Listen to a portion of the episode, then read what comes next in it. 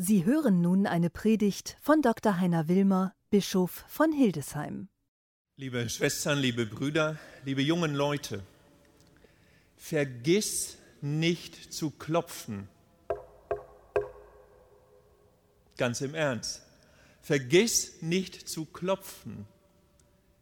Wer überleben will, wer überhaupt leben will, muss klopfen, weil manchmal ist unser Leben so, als säßen wir in einem Gefängnis.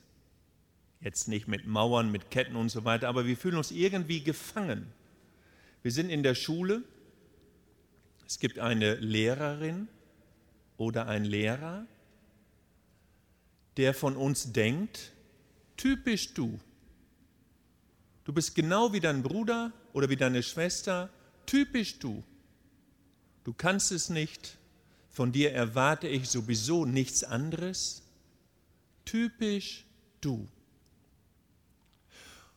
Oder wir sind in einer Freundschaft, Bekanntschaft, Sportverein, wo auch immer, in einer Band, wo auch immer. Und wir kommen aus einer ganz bestimmten Ecke nicht raus, weil es Vorurteile gegen mich gibt. Vorurteile gegen meine Art zu denken, zu leben, zu handeln. Und wir kommen uns dann vor, als wären wir irgendwie eingesperrt, in eine ganz bestimmte Ecke gedrängt, aus der wir nicht rauskommen bis hin sogar in der eigenen Familie, in der engen Familie, in der Verwandtschaft, dass der eine oder andere von euch das Gefühl hat, ich komme da irgendwie nicht raus. Geschwister, Oma, Vater, Mutter oder ein Bruder denkt, naja, die da kann das nicht.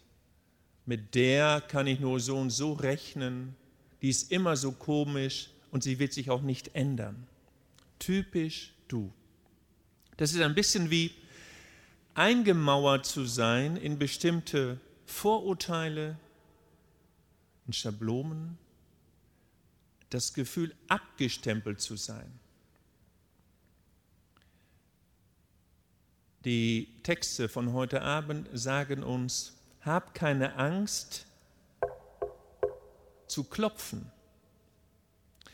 Petrus, dieser dynamische, energiegeladene Apostel, ein richtiger Vollblutapostel, sitzt im Gefängnis. Die tolle Geschichte, wir haben sie gerade gehört aus Apostelgeschichte Kapitel 12, er wird befreit, zuvor an Ketten, beide Beine angekettet, plus Soldaten davor, mehr Sicherheit geht nicht. Ein Engel befreit ihn. Tolle Geschichte, aber ein bisschen makaber, denn er geht durch die Stadt, wird zu dem Haus geführt, seiner Familie, seiner Freunde. Er hört, viele Leute sind da hinter dem Tor. Und er klopft. Und die Magd mit Namen Rode hört seine Stimme ist völlig fasziniert. Petrus ist da, dreht sich um, vergisst ihn vor der Tür, lässt ihn nicht rein. Das ist nämlich das Komische. Sagt den Leuten in der Zuhause, sagt, der Petrus ist da, der Petrus ist da. Alle jubeln und sagen, wow, Petrus ist da, er ist wieder entlassen. Keiner lässt ihn rein. Die haben ihn vergessen. Und Petrus in seiner Verzweiflung klopft das steht jetzt nicht mal in der Apostelgeschichte. Ich vermute mal, der Rode, dieser armen Magd, war das peinlich bis zum Ende ihres Lebens, dass sie ihn da draußen wörtlich im Regen stehen lassen. Klopfen ist wichtig. Es ist wichtig, auch bei Gott anzuklopfen. Aber wenn ich anklopfe bei Gott, wenn ich bete, muss ich wissen, warum und wofür.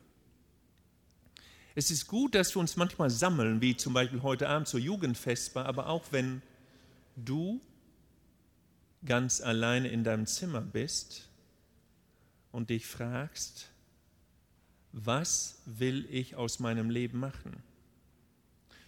Oder wie will ich das nächste Jahr meistern?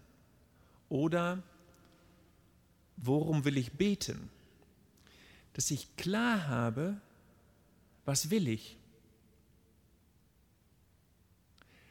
Und dann bete und dann bitte und dann bei Gott anklopfe, denn beten ist gefährlich.